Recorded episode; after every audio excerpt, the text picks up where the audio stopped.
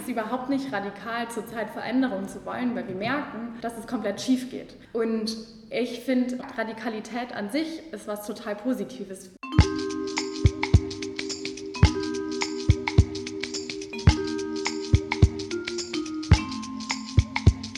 Hinterzimmer, der Policy Podcast.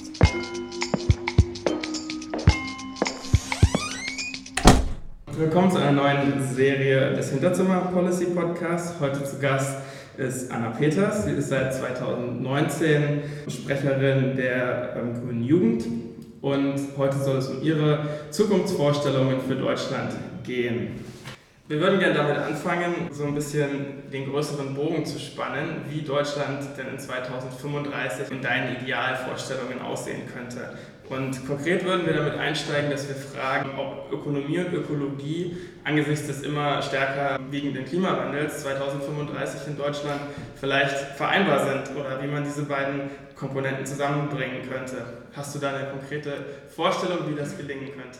In meiner Utopie haben wir eine Wirtschaft geschaffen, in der ein Wirtschaftssystem verschiedene Bereiche des Lebens nicht mehr der Marktwirtschaft unterliegen muss. Das heißt, mein ideales Wirtschaftssystem hat Bereiche geschaffen, die lebensnotwendig für Menschen sind, die nicht mehr dieser Marktregelung unterliegen. Wir haben es in der Corona-Krise gesehen, das Gesundheitssystem in den Ländern, in denen es stark privatisiert wurde, ähm, konnte es nicht auf die notwendigen Bedürfnisse eingehen von Menschen. Wir haben gesehen, dass wir eigentlich ein Gesundheitssystem schaffen müssen, das auf die Bedürfnisse der Menschen und auf die Bedürfnisse der Gesellschaft eingeht. Das heißt, für mich ist Gesundheit, Bildung, Ausbildung, Mobilität, Wohnen sind so Aspekte eines Lebens, die dieser Marktwirtschaft entzogen werden müssen, die für jeden Menschen zugänglich sind. Ob das jetzt heißt, dass jeder Wohnungen bekommt oder ob das heißt, dass man zum Beispiel frei entscheiden kann, wo man wohnen möchte. Das kann man dann nochmal im Detail ausdeklinieren. Aber diese Bereiche des, der Existenzgrundsicherung sind sozusagen diesen Marktmechanismen entzogen. Und so kann meiner Meinung nach sich ein Mensch auch wieder freier entfalten, sind diese Bereiche auch nicht ökonomisiert und kann viel mehr auf Gesellschaft eingegangen werden. Das ist jetzt ja schon genau der Kern sozusagen der großen Herausforderung, wie man das umstrukturiert. Und vielleicht würde ich da gerne auch nochmal direkt ansetzen weil der ganze Wohlstand, den wir jetzt in den letzten, letzten Jahrhundert eigentlich akkumuliert haben, der ist natürlich auf der sozialen Marktwirtschaft irgendwie gefußt. Und dieses ähm, System des, des Wachstums, das dazu geführt hat, dass wir natürlich durch Konkurrenz, durch freien Handel, durch globale Märkte sozusagen akkumulieren konnten. Das müsste ja umstrukturiert werden. Vielleicht könntest, könntest du nochmal darauf eingehen, ob deiner Meinung nach dieses neoliberale Versprechen der sozialen Marktwirtschaft, ob das deiner Meinung nach gescheitert ist? Und falls dies so ist, wie genau würde das denn dann aussehen, in welche Richtung wir uns bewegen? Also reden wir von einem sozialistischen System, das wir brauchen, oder von einem kommunistischen System, oder haben wir eine soziale Marktwirtschaft, wo einfach der Markt etwas minimiert ist und diese mhm. ja, globalen Güter, die für alle verfügbar sein sollten, einfach ausgeweitet werden? Also ich glaube, dass wir gesehen haben in der letzten Zeit, dass sich zwar die soziale Marktwirtschaft große Bevölkerungsteile mitgenommen hat, dass sich da auch ähm, Staaten entwickeln konnten und Demokratien anhand dieses Wirtschaftssystems entwickeln konnten, die es zu einem breiten Wohlstand gebracht haben. Wir sehen nur in den letzten Jahren, und das hat zwar der Club of Rome schon letztes Jahrtausend gesehen, aber wir sehen auch als Gesellschaft, dass es so nicht mehr weiter funktioniert, dass wir eine Wirtschaft geschaffen haben, die mehr Ressourcen braucht, als wir zur Verfügung hat, haben, die einen Planeten und ein Klima zerstört und die laut Prognosen des Weltklimarats und vieler weiterer WissenschaftlerInnen es nicht mehr ermöglicht, auf diesem Planeten zu leben und immer mehr Teile unserer Welt, immer mehr Inselstaaten jetzt schon bedroht sind. Ja, und wir laufen wie verschiedene Aktivisten es ja auch sagen, auf eine Katastrophe zu, die wir auch als Gesellschaft verhindern wollen und wo wir ja, glaube ich, auch so einen Common Sense haben, dass wir alle noch in 100 Jahren auf diesem Planeten leben wollen. Und was wir auch sehen, ist, dass dieses Wirtschaftssystem sich ja auch sehr stark immer auf Ungleichheiten auch zwischen dem globalen Norden und Süden entwickeln konnte. Also dass es auch super praktisch war, dass es ähm, Staaten gab, die wir auch nutzen konnten, um Ressourcen dort abzubauen und wir auch aufgrund ähm, ja, dieser Ungleichheit und auch der Ausnutzung dieser verschiedenen Erdschätze auch unseren Wohlstand erstmal entwickeln konnten. Das heißt, für mich ist so eine Marktwirtschaft auch befußend darauf, dass Ungleichheit immer mehr verstärkt wurde und eben Ungleichheit, soziale Ungleichheit, globale Ungleichheit und die Klimazerstörung entwickelt wurden. Alles Punkte, worauf wir uns eigentlich geeinigt haben, in, auf verschiedenen Ebenen, sei es bei der UN, sei es mit dem Pariser Abkommen, dass wir das als gemeinschaftliche ähm, Staaten auch ja, verändern wollen oder was anderes dem entgegensetzen wollen. Deswegen sind wir uns eigentlich als globale Weltgemeinschaft einig, dass es ein Fehler ist oder dass es in die falsche Richtung ging. Und jetzt gibt es verschiedene Analysen, wie man da weiter rangehen muss. Und für mich ist klar, wir brauchen ein Wirtschaftssystem, das eben nicht mehr auf dieser Ungleichheit beruft, das nicht mehr Ressourcen einfach so abnutzt, ohne sie nicht auch der Gesellschaft und der Natur zurückzugeben. Natürlich werde ich dann immer gefragt, ja, Anna, das heißt, du willst den Sozialismus. Ich glaube, was wir gelernt haben, ist, der Sozialismus, wie wir ihn kennen und wie er auch in der Sowjetunion existiert hat, ist nicht dieses Wirtschaftssystem. Ich glaube, wir wissen alle, dass dieses Wirtschaftssystem, wie es damals ausgeübt wurde, sehr viel Schaden, sehr viel Leid und auch Tote gefordert hat. Das ist natürlich nicht das, was ich fordere. Ich fordere aber, dass wir uns aufmachen und Gedanken machen, wie eine Weltwirtschaft oder wie ein Wirtschaftssystem aussehen kann, das all die Zerstörung, all die Ungleichheit nicht mehr beinhaltet. Und für mich ist klar, wir müssen das demokratisch angehen, wir müssen soziale und ökologische Grenzen kennen, wir müssen aus den Fehlern lernen und wenn wir uns eben als Communities, als Gesellschaften aufmachen auf dem Weg und das demokratisch organisiert zusammen schaffen, dann wird es natürlich ein neues Wirtschaftssystem schaffen, das wir vielleicht auch gar nicht kennen. Aber ich glaube, genau deswegen braucht es auch die Menschen in der Politik, die Utopien haben, wie eine Welt aussehen kann und die sich, die zusammen mit einer Gesellschaft diese Utopie von unten her aufbauen wollen. Noch ein konkretes Beispiel.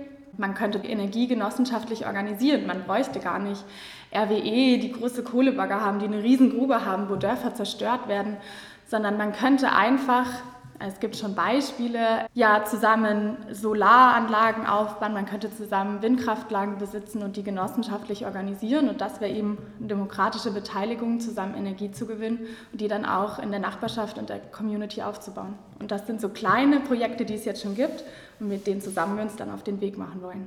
Wie würdest du denn an diese großen Konzerne rangehen? Also du hast gerade RWE schon angesprochen. Ähm, wie stehst du denn dazu, solche zu enteignen? Die Frage, ob wir RWE enteignen wollen oder in gesellschaftliches Eigentum vergesellschaften wollen, würde ich auf jeden Fall mit Ja beantworten.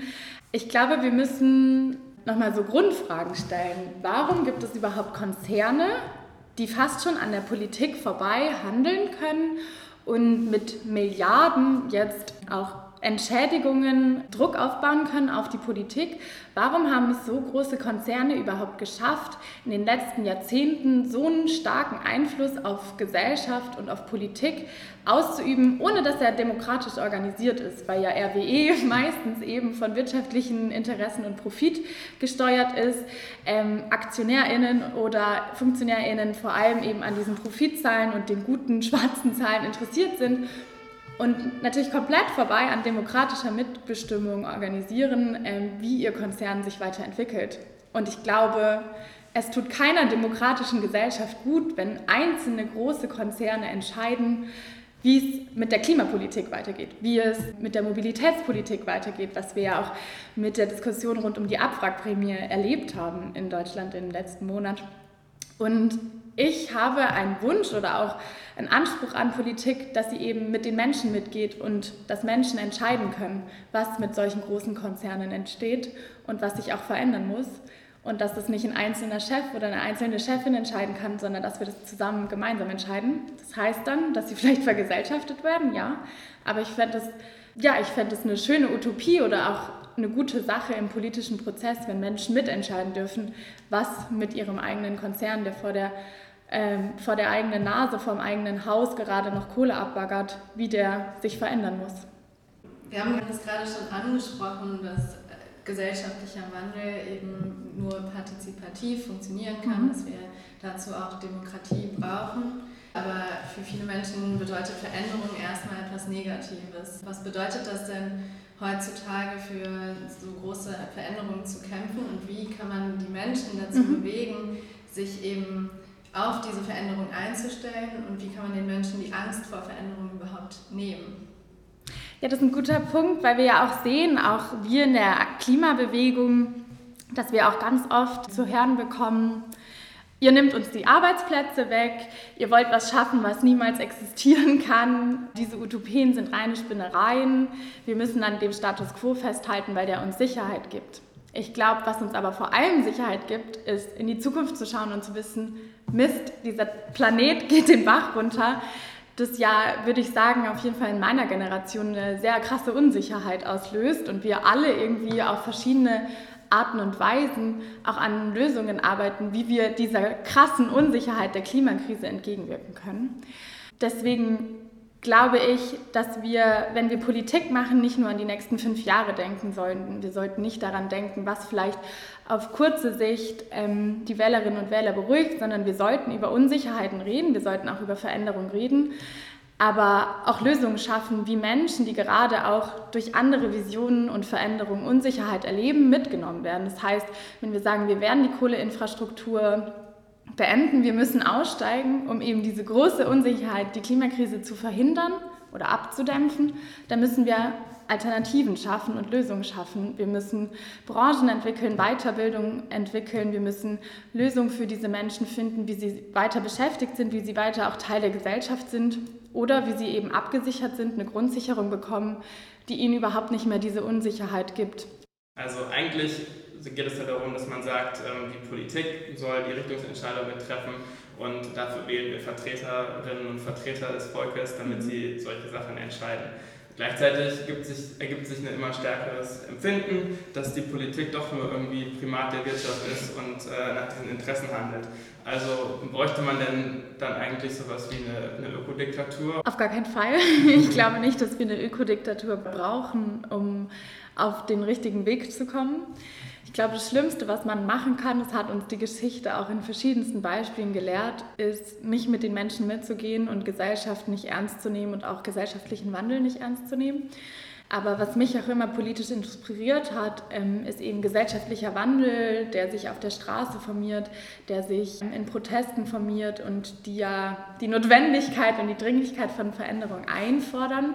Da ein kleines Zahlenbeispiel irgendwie kurz vor der Europawahl, aber auch jetzt im ganzen letzten Jahr wurde immer gefragt, was ist in der Bundesrepublik für Sie das wichtigste Thema, das sofort angegangen werden muss und wo muss die Politik nachbessern.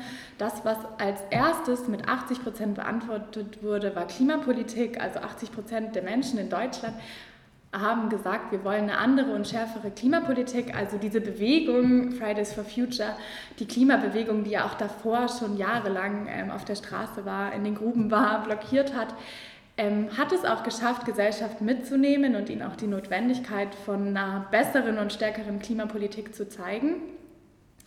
Und man muss jetzt halt anfangen, genau diese Bewegung und die Fragen, wie sieht es aus mit der Klimakrise, brauchen wir nicht doch einen schnelleren Kohleausstieg, auch in andere gesellschaftliche Fragen zu überführen.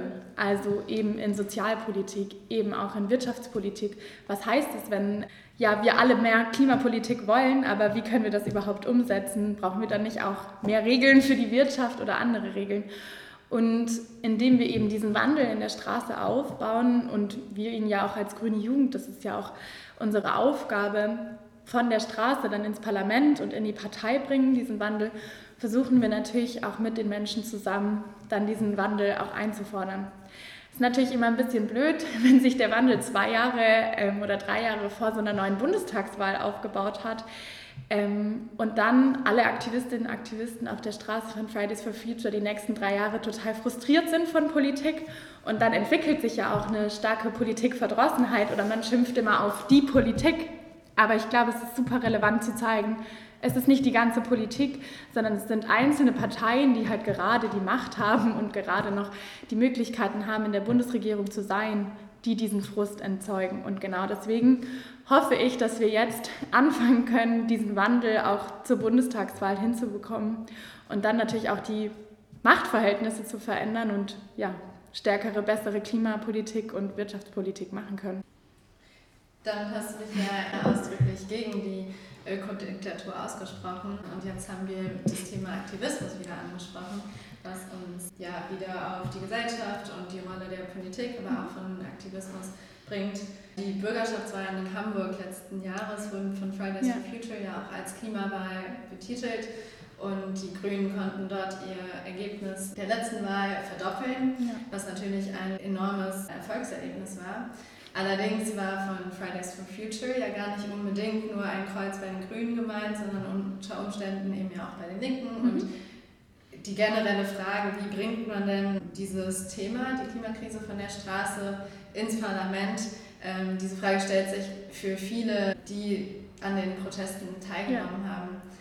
Könntest du erläutern, was das Verhältnis zwischen Aktivismus und Parteipolitik heute bedeutet? Ja, mit Fridays for Future haben auch wir als Grüne Jugend was erlebt, was wir uns erträumt haben. Also wir saßen hier 2018 am Anfang ähm, und haben die Europawahl vorbereitet. Ähm, und wir saßen hier zusammen mit Luisa Neubauer, die dann plötzlich immer raus musste. Also sie war Teil des Wahlkampfsteams. Wir haben gebrainstormt, welche Themen sind jetzt gut für eine Kampagne, wie können wir es schaffen, das Klimathema greifbarer zu machen. Und manchmal musste sie raus und telefonieren. Ja, und irgendwann gab es dann Fridays for Future. Sie konnte nicht mehr so oft zu unseren Treffen kommen, weil sie die ganze Zeit zusammen mit Fridays for Future was aufgebaut hat.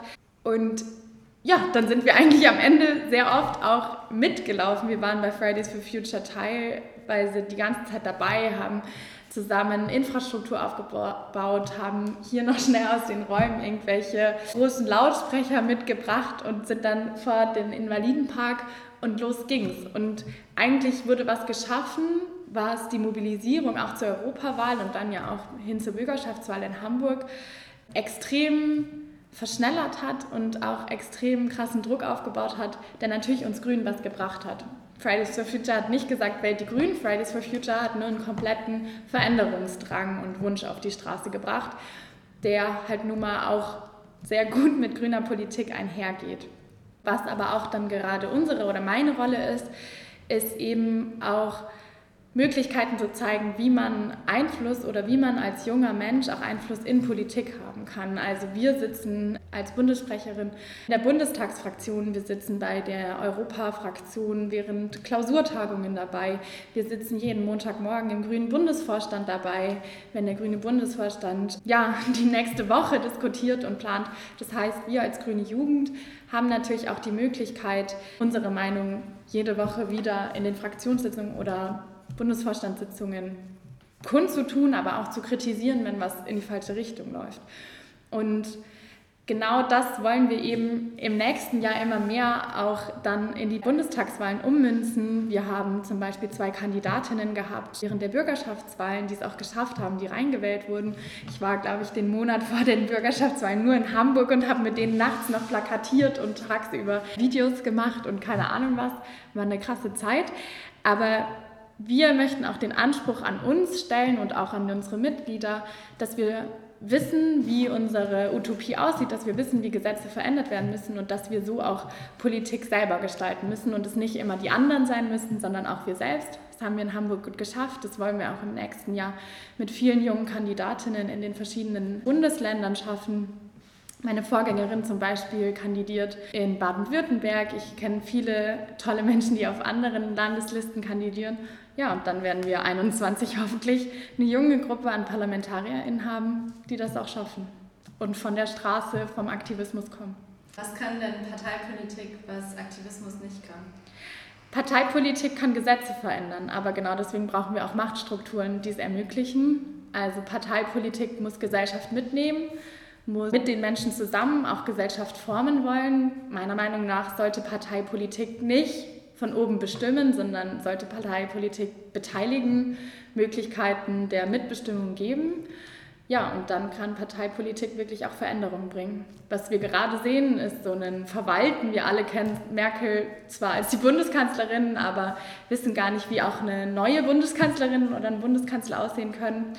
Und genau deswegen brauchen wir jetzt den Wandel, um da auch mal eine andere Person hinzusetzen und was anderes zu schaffen. Was sind denn die konkreten Voraussetzungen, die eine Partei heutzutage erfüllen muss, um eben genau diese WählerInnen oder angehende WählerInnen ähm, aufzufangen? Also erstmal, du hast es ja auch gesagt, ähm, angehende WählerInnen, wir müssen erstmal das Wahlrecht verändern. Ich glaube, wir brauchen ein Wahlrecht, was auch Jugendlichen jetzt schon die Möglichkeit gibt, selber zu wählen. Wir haben in den letzten Jahren, ich habe es auch bei mir selber gesehen, ich war mit 13 immer bei Anti-AKW-Demonstrationen in Freiburg dabei. Ich fand Fessenheim total scheiße und wollte, dass es sofort abgeschaltet wird. Bin dadurch dann stark politisiert worden und irgendwann mit 16 zur Grünen Jugend gekommen. Und warum sollte ich eben als stark politisierte Junge nicht selber auch entscheiden dürfen und wählen dürfen. Also ich glaube, essentiell ist es, dass junge Leute, die in den letzten Jahren immer wieder gezeigt haben, dass wir keine apolitische Generation sind, sondern eine sehr, sehr stark politische Generation, dass genau diese Menschen auch Mitbestimmung bekommen und nicht erst warten müssen, bis sie 18 Jahre alt geworden sind. Was wir aber auch brauchen, sind Parteien, ja, mit flachen Hierarchien oder die auch zuhören, die zum Beispiel Veranstaltungen machen, ähm, wo Politikerinnen und Politiker vor Ort sind, wo sie mitgehen, wo sie zuhören, wo sie Schulen besuchen, wo sie aber auch die Jugendzentren ansprechen, also wo Politik nicht was ist, was in Berlin stattfindet und was in Berlin entscheidet, was der Jugendausschuss dann irgendwie machen wird, sondern wo vor Ort geschaut wird, was brauchen die Menschen. Da braucht man eine gute Verzahnung von kommunaler Politik, von Landespolitik und von Bundespolitik. Aber gute Parteipolitik muss eben sein, die verschiedenen Ebenen gut zu kennen, die Strukturen zu kennen, auch die Leute zu kennen, die da schon aktiv sind ja, und das dann zugänglich für alle zu machen. Radikalität, das klingt für viele erstmal nicht nach äh, Parteipolitik in Deutschland. Mhm. Aber was bedeutet Radikalität allgemein heute und wie radikal ist es überhaupt, sich eine schöne Zukunft zu wünschen als junger Mensch? Ja, die Frage trifft ja eigentlich so ein bisschen die Nadel auf den Kopf. Eigentlich ist es überhaupt nicht radikal, zurzeit Veränderungen zu wollen, weil wir merken, dass es komplett schief geht. Und ich finde, Radikalität an sich ist was total Positives. Mir gibt Radikalität auch Kraft, für Dinge einzustehen und Veränderungen zu wollen, weil meiner Meinung nach der Status quo immer weiter Verwaltungspolitik stattfinden zu lassen, so nicht mehr geht. Und dieser intrinsische, die intrinsische Motivation, auch Veränderungen endlich zu bekommen, ist für mich Radikalität. Deswegen ist es für mich eigentlich was sehr Starkes. Ich habe das zum Beispiel erlebt in den letzten Jahren dass ich selber bei Ende Gelände dabei war und auf den Kohleschienen saß und da übernachtet habe und wir eben sozusagen mit unseren eigenen Körper Kohleinfrastruktur blockiert haben, weil es anders nicht wirklich war, weil wir Menschen durch diese Aktion wachrütteln wollten und weil wir eben ja diese Notwendigkeit auch gesehen haben, dass sich Politik radikal ändern muss. Das ist super empowernd, wenn man mit jungen Menschen zusammen so eine Kohleinfrastruktur oder so eine Schiene blockiert. Aber das Ziel ist natürlich, dass es nicht nur so symbolische Blockaden sind, sondern ja, dass es auch neue Gedanken in Menschen entfacht und einen Diskurs auch entfacht, der dann eben zeigt, die junge Generation will endlich gehört werden und sie braucht die Veränderung. Das klingt erstmal spannend, aber Radikalität hat ja oft auch so einen negativen Beigeschmack mhm. von Spaltung vielleicht oder von einer Ablehnung gegenüber Diskursen. Wie soll denn Radikalität funktionieren, um eben zu vermeiden, dass, dass eine Dialogbereitschaft gar nicht erst entstehen kann, weil sich die Gesellschaft schon gespaltet mhm. hat? Oder eben, wie kann Radikalität nicht zum Katalysator für weitere Spaltungen genutzt werden, sondern als Katalysator für konstruktiven Dialog, der partizipativ ist? Mhm. Ich glaube, wir kennen das Wort Radikalität ja vor allem von rechtsradikal oder linksradikal. Ich glaube, im politischen Diskurs ist es schon sehr lange so geframed worden, dass Radikalität auch gewaltvoll sein muss oder dass mit Radikalität Gewalt sofort assoziiert wird. Aber an sich würde ich sagen, darf Radikalität nicht nur das sein, sondern wenn man das mal im Duden nachschaut, heißt Radikalität ja wahrscheinlich einfach nur starke Veränderung und bla. Ja, auf gar keinen Fall soll Radikalität sein, Menschen ja irgendwie in politischen Entscheidungen ähm, zu spalten oder Gesellschaften zu spalten. Ich glaube nur, dass wir einfach sehr schnell politische Lösungen und auch politische andere Lösungen brauchen und das meiner Meinung nach durch so einen positiven radikalen Vibe gut stattfinden kann aber auf gar keinen Fall, indem man Gesellschaften spaltet, sondern indem man genau auf die Probleme eingeht, die, jede, die jeder Mensch in der Gesellschaft hat. zum Beispiel Sozialpolitik, die damit einhergehen muss. Ich, aber eben auch Bildung, ähm, die wir in den Schulen ganz anders gestalten, um eben von Grund auf zu lernen, wie man eine Gesellschaft aufbauen will, wie man demokratische Mitbestimmung aufbauen will. Und ja, so müssen wir was schaffen, so müssen wir eine Gesellschaft auch ermöglichen, mitzuentscheiden. Das ist natürlich was, was bis 2035 nicht komplett passieren kann. Ich glaube, wir sollten nur anfangen, auch von diesen Träumen von gesellschaftlicher Mitbestimmung Taten folgen zu lassen und uns auf den Weg zu machen. Jetzt hört sich radikale Veränderungen, um die Erde zu retten sozusagen, ähm, ja, die auf politischer Partizipation und Inklusion beruhen, immer erstmal sehr schön an. Aber in der Regierungsverantwortung spiegelt sich das dann meistens ein bisschen anders dar. Und äh, wir können uns vielleicht auch ganz gut vorstellen, dass du ähm, mit einigen Ministerpräsidenten auch vielleicht etwas Frustration schon erlebt hast, ja. wenn es dann darum geht, es umzusetzen.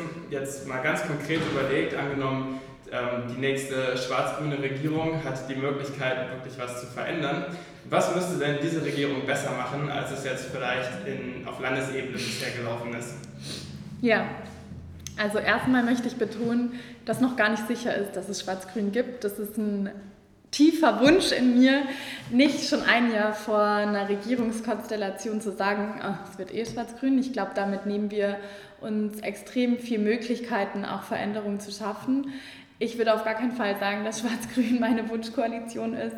Ähm, die Grüne Jugend und ich in der Parteipolitik bei den fast wöchentlichen Treffen. Wir arbeiten darauf hin, dass es linkere Möglichkeiten gibt, dass es ein Grün-Rot-Rot, Rot-Grün-Grün Möglichkeit gibt, weil wir glauben, dass es mit diesen Parteien viel, viel mehr Überschneidungspunkte und auch Möglichkeiten gibt, progressive Politik zu gestalten.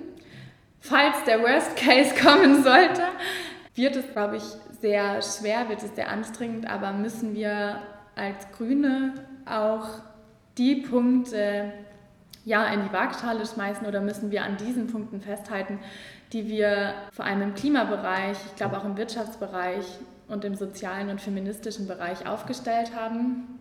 Ehrlich gesagt weiß ich nicht, wie so Koalitionsverhandlungen aussehen werden. Es wird super spannend. Wir werden es auch begleiten. Aber ich glaube, Baden-Württemberg hat gezeigt, wie manche Sachen gut laufen, aber wie manche Sachen auch gar nicht gut laufen. Ich glaube, wir brauchen ja, andere Wege und mal schauen, ob man das überhaupt mit einer schwarz-grünen Regierung hinbekommt. Ich hoffe, es gibt andere Möglichkeiten. Für mich persönlich hört sich das ja ein bisschen wie so eine komplette Grundsatzfrage eigentlich an. Ich stelle mir das immer ein bisschen so vor, eigentlich wissen diese ganzen CEOs und Manager auch, dass wir endliche Ressourcen haben. Natürlich. Und dann sitzt man vielleicht für Fridays for Future am Küchentisch mit seinen Eltern, wo man dann ganz ausführlich erzählt, wie, wie wichtig es ist, diese Ressourcen zu, zu schonen und zu retten, weil wir sonst keine Zukunft haben. Und die Eltern sagen dann, stimmt, aber ich muss halt Wachstumszahlen generieren und das ist meine, meine Sichtweise des Konzerns. Es gibt sozusagen so eine fundamentale Opposition zwischen Volkswirtschaft auf der einen Seite, dass man sieht, makroökonomisch sind wir irgendwie limitiert, aber wenn wir uns die äh, Mikroökonomie angucken, bei der BWL, ist es so ja, gestaffelt, dass man sagt, eigentlich müssen wir sozusagen weiter in diesem Konzept arbeiten. Und ähnlich stellt es sich ja vielleicht auch etwas in der Politik im Moment dar, dass es schon ein Stück weit diese Opposition gibt, dass man sagt, wir können eigentlich nicht dieses äh, mikroökonomische System verlassen. Wie siehst du denn diese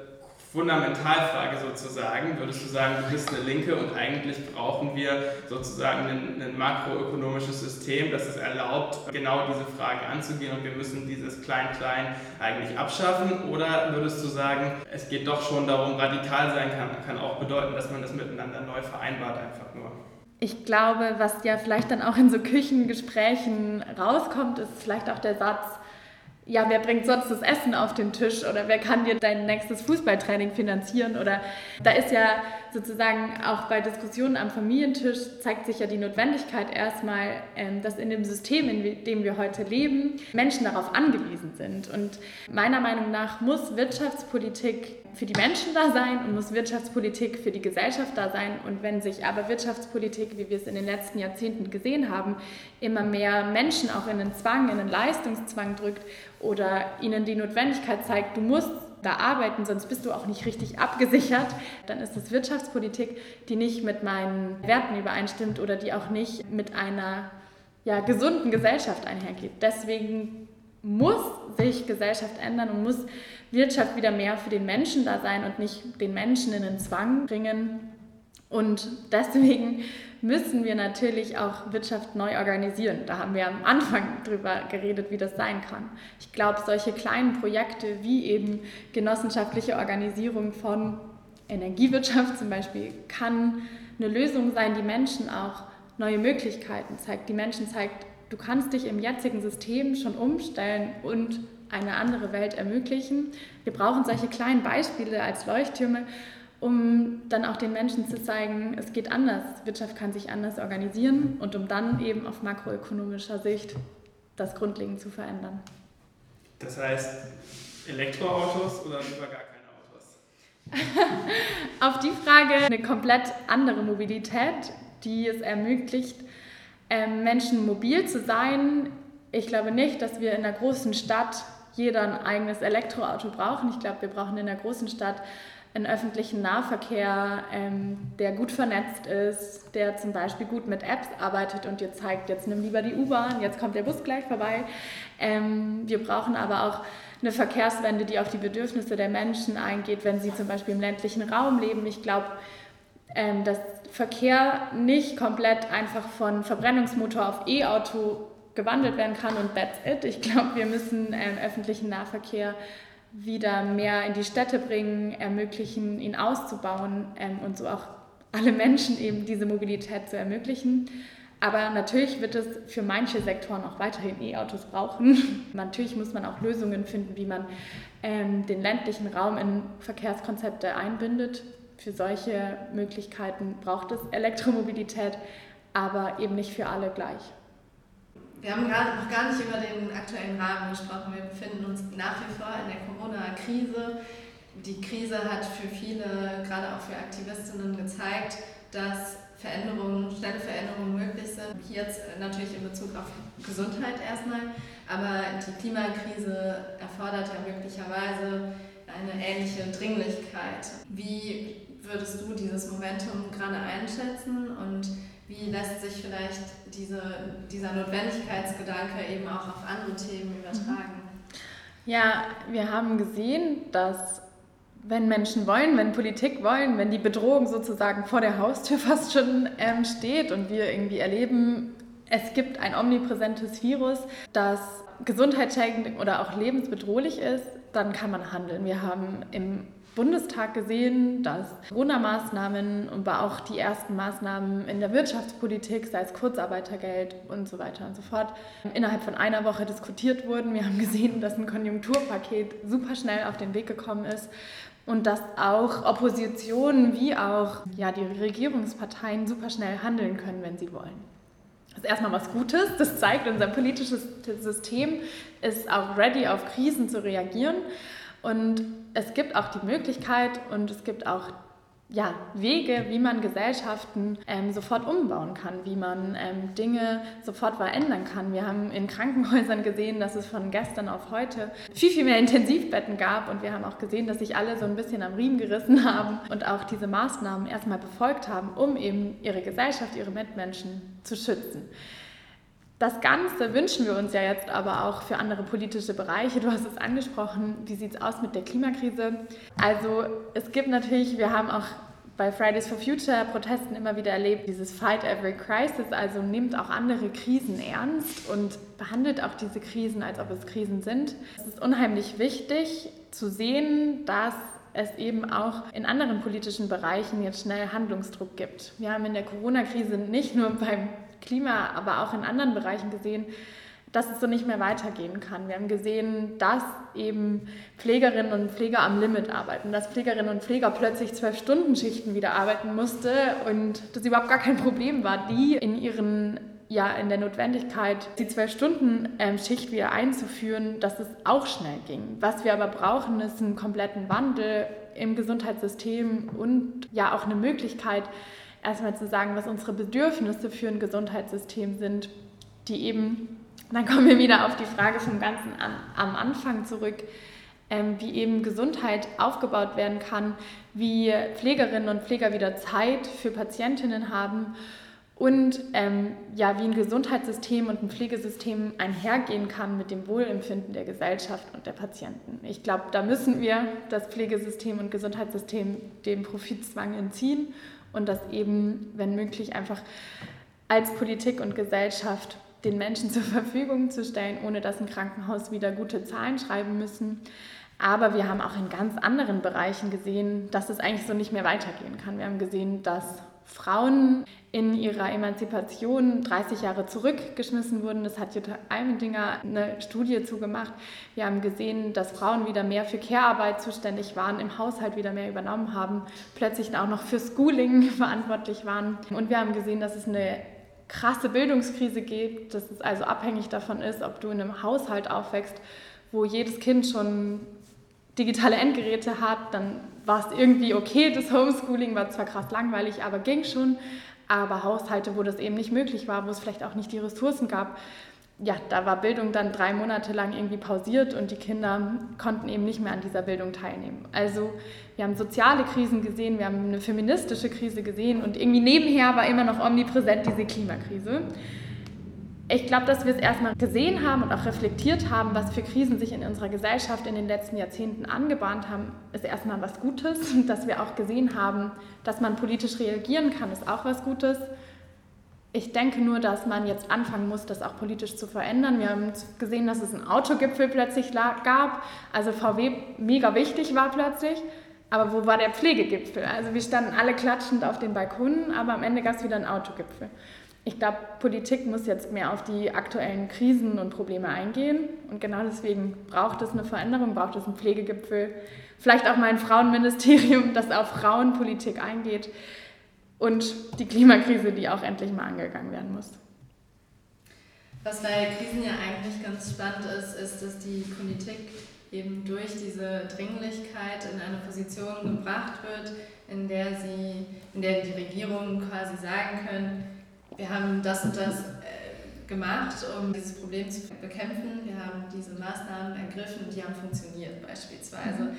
Das deckt aber ja gleichzeitig auch dann auf, dass andere Probleme eben nicht als Krisen angesehen wurden und dass die Regierung da eben einiges versäumt hat. Allerdings kann man sich dann natürlich jetzt auch fragen, inwiefern die Krise jetzt gezeigt hat, dass die Politik handeln kann und welche Schritte jetzt gegangen werden müssen, um eben dieses Bild aufrechtzuerhalten. Also bei der Gesundheitskrise und Pflegekrise wünsche ich mir, dass einerseits Pflegende wieder mehr Zeit bekommen, dass Pflegende einen besseren Lohn bekommen, dass aber auch der, Attrakt der Beruf Pflege wieder attraktiv und auch machbar erscheint und nicht irgendwie ein Dauerrennen, zwölf Stunden auf der Station und du hast keine Zeit, auf die Menschen einzugehen, sondern dass Pflege an sich mehr Wertschätzung bekommt, mehr finanzielle Wertschätzung und auch das Zusammenspiel zwischen Pflegeexpertinnen, aber auch Ärztinnen und Ärzten irgendwie besser funktioniert, weil ja auch Pflegende einen super guten Draht zu Patientinnen haben und vielleicht auch manchmal besser wissen, welche Behandlung gut ist und was man eher braucht, weil sie näher am Menschen dran sind. Also wir brauchen eine komplette Umstrukturierung und auch ja, eine Wertschätzung für die Menschen, die in der Pflege arbeiten. Und dann wird es vielleicht auch wieder attraktiv und auch für Menschen ähm, ein Wunsch in der Pflege zum Beispiel zu arbeiten und ja für Menschen da zu sein, was ja was Wunderschönes sein kann, wenn man die Zeit dazu hat. In der Frauenpolitik und in feministischer Politik müssen wir darauf achten oder hat uns Corona gezeigt, dass wenn Menschen wieder mehr ins Homeoffice geschickt werden, sich eher wieder traditionelle strukturelle Situationen ergeben, die wir eher so aus den 60er Jahren kennen.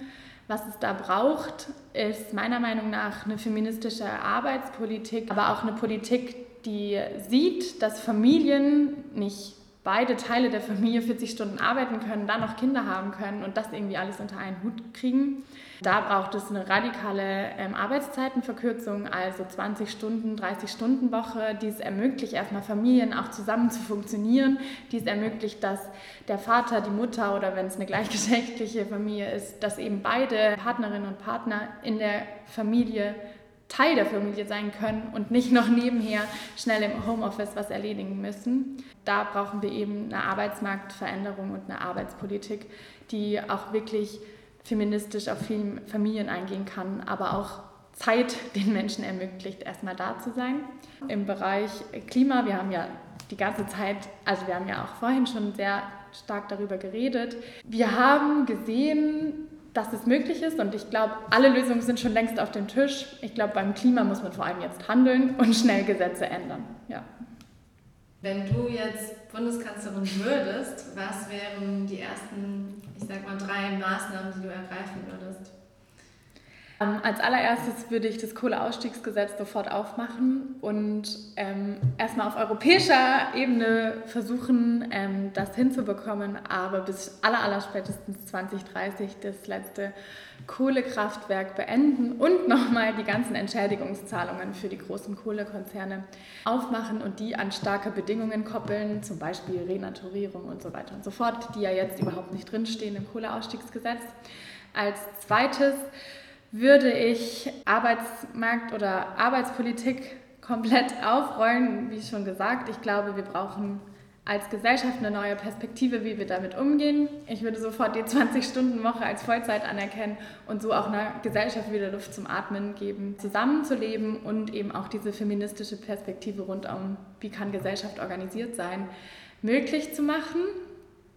Und das Letzte, wir haben in der Corona-Krise, aber auch davor gesehen, dass sich Deutschland, dass sich rechtsradikale Strukturen in Deutschland immer mehr entwickelt haben. Wir haben gesehen, dass NSU, NSU 2.0 jetzt gerade aktuell wieder auch Parteifreundinnen und Freunde davon bedroht sind. Da würde ich diese faschistischen Tendenzen und diese rechtsradikalen Tendenzen in der Gesellschaft sofort angehen. Das heißt, wir brauchen eine komplett andere Art und Weise, wie mit Rechtsradikalismus auch in Institutionen umgegangen werden muss und wie eben nicht nur ja, rechte Drohungen oder auch ja, rechtsextreme Attentate verhindert werden können, sondern auch wie eine Gesellschaft diskriminierungsfrei organisiert sein kann, also wie Minderheiten auch in der Gesellschaft sicher leben können und ja, da natürlich dann so Antidiskriminierungsgesetze umgesetzt werden müssen. Dann vielleicht abschließend noch in Hinterzimmer Tradition wollten wir noch fragen, ob du den passenden Buchtipp vielleicht hast für all diese ambitionierten Umwandlungen in unserer Gesellschaft. Ich würde sagen, ich habe zwei Bücher, die ich ähm, kurz nennen würde. Einerseits, das lese ich auch gerade aktuell von Edouard Louis, das Ende von Eddie heißt das.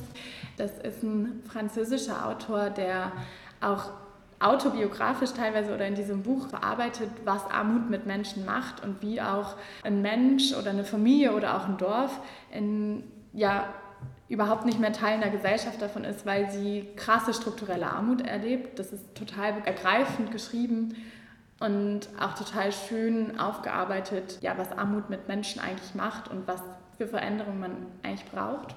Also es wäre so eine Motivation für sozialpolitische Veränderungen. Dann habe ich ein Buch, das mich super geprägt hat im feministischen Sinne, und zwar von Simone de Beauvoir, Das andere Geschlecht, wo Simone de Beauvoir letztes Jahrhundert aufgearbeitet hat, warum und wie Frauen in Diskursen in der Gesellschaft anders wahrgenommen werden und für mich so eine Grundanalyse gebracht haben, die ja für mich auch immer so ein Rückbesinnen ist, eine ja, Perspektive oder erstmal Analyse, in was für einer Gesellschaft, in was für patriarchalen Strukturen wir überhaupt leben. Ja, und das würde ich sagen, hat mich auf jeden Fall politisch geprägt und auch neue Perspektiven geschaffen. Dann vielen Dank, dass du dir die Zeit genommen hast. Sehr gerne. Danke euch.